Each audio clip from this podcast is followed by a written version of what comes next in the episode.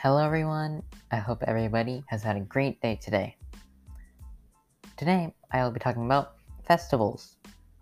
Also, I have an announcement. This season is going to end soon.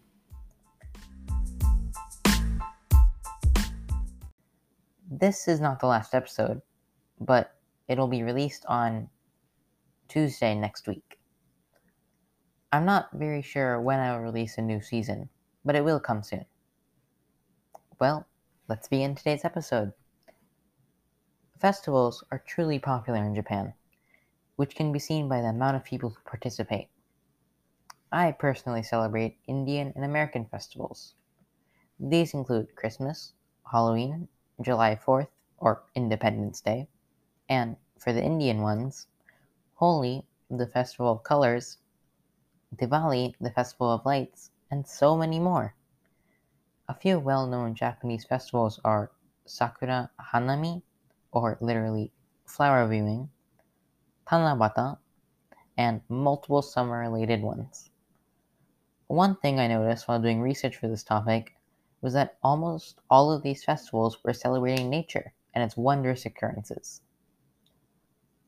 Also, I noticed that America only knows about Sakura festivals and a few more. There are other festivals in Japan too. First off, Sapporo's Yuki or Snow Festival. This festival was started by a group of high schoolers. In 1950, a group of high school students created sculptures out of ice. Soon after, it became a famous festival. At this festival, many types of ice sculptures are presented. There's even a competition. This festival is held throughout January and February due to the winter weather. Next, Hanami, or Sakura slash flower viewing. Almost everyone knows about this festival. This festival is truly one of Japan's most famed. Before the season even starts, Sakura prediction calendars and forecasts are made that's how much the Japanese care about this festival. Sakura, or cherry blossoms, season is from March to May. Usually, one would relax under the cherry blossoms with coworkers, friends, or family. In a sakura garden, having a picnic or looking at the mesmerizing cherry blossoms, it really is the most relaxing thing. Japanese people feel that life is just like the cherry blossoms. Life is beautiful yet short, just like the cherry blossom season. So wonderful. Moving on, the next festival is the Kanda Festival. This festival is held in May. For this one, a Mikoshi procession is held. Mikoshi are small portable shrines. These shrines are taken from Kanda through Nihonbashi until Akihabara and back. After this, in July, Tanabata. Tanabata is the festival of the stars, specifically the stars Altair and Vega. In Japan, these stars are known as Hikoboshi and Princess Orihime, respectively. The story behind these two lovers is why the festival is celebrated. Princess Orihime was a skilled weaver, and Hikoboshi was a cowherd. When the two fell in love, both ignored their work more and more. At one point, Orihime's father was about to separate them for the rest of their lives. However, when Orihime begged her father for mercy, he allowed them to meet once a year.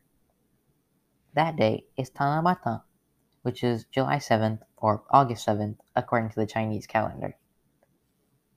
The last festivals I'll be talking about are in August. Firstly, Kochi's Yosakoi Naruko Festival. During this festival, the Yosakoi Naruko dance is done. Yosakoi and Naruko are actually two different things. The Yosakoi part comes from the Yosakoi Bushi folk song, which is played at the festival. The Naruko part comes from the Naruko clappers used. It really is an interesting festival. Finally, Toro Nagashi.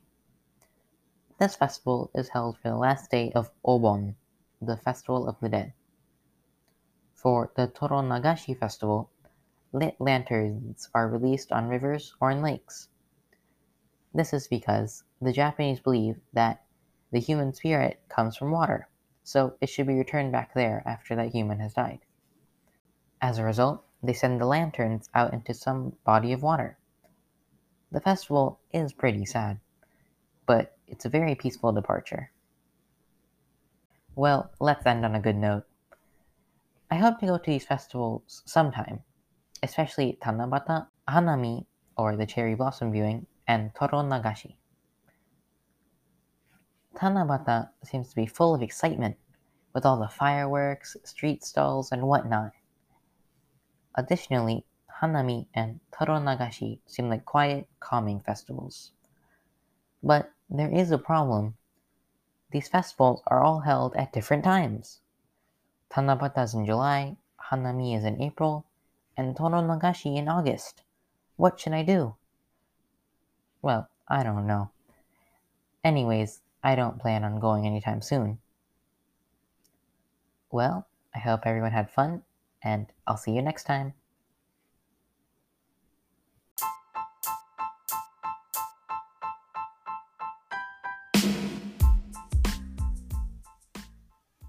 This is the end of today's episode, everybody.